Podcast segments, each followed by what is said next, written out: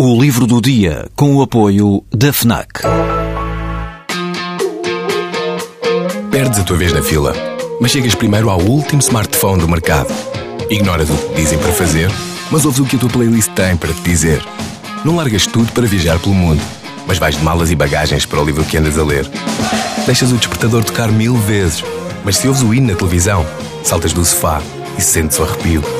Pois é, quando desligas do mundo, ligas-te a ti. FNAC. Desliga-te. O escritor francês Michel Houellebecq não tem nada de agradável para dizer acerca de coisa nenhuma. A recusa de qualquer tipo de indulgência humanista naquilo que escreve e na personagem pública que tem vindo a compor em sucessivos livros fez dele a figura mais controversa da literatura francesa atual. Lanzarote volta a confirmá-lo retrospectivamente.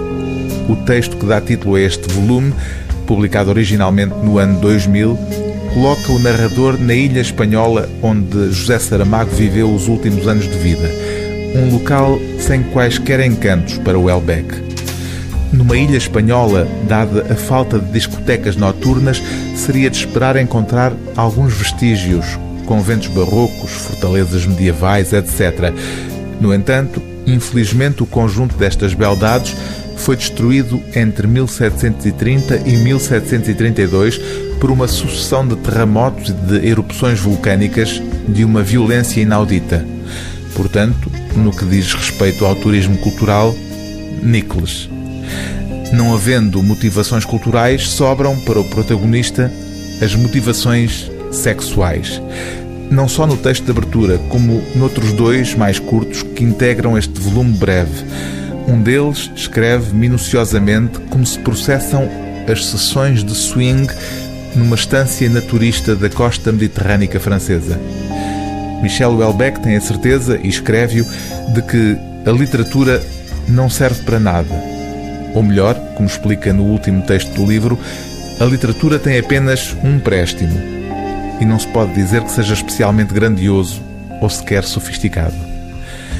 O escritor de sucesso, garante o Elbeck, beneficia de alguns produtos de luxo que a sociedade reserva para os seus membros mais notáveis ou ricos. Mas para um homem, o presente mais delicioso da glória é constituído por aquilo a que chamamos, retomando o termo anglo-saxónico, Grupis.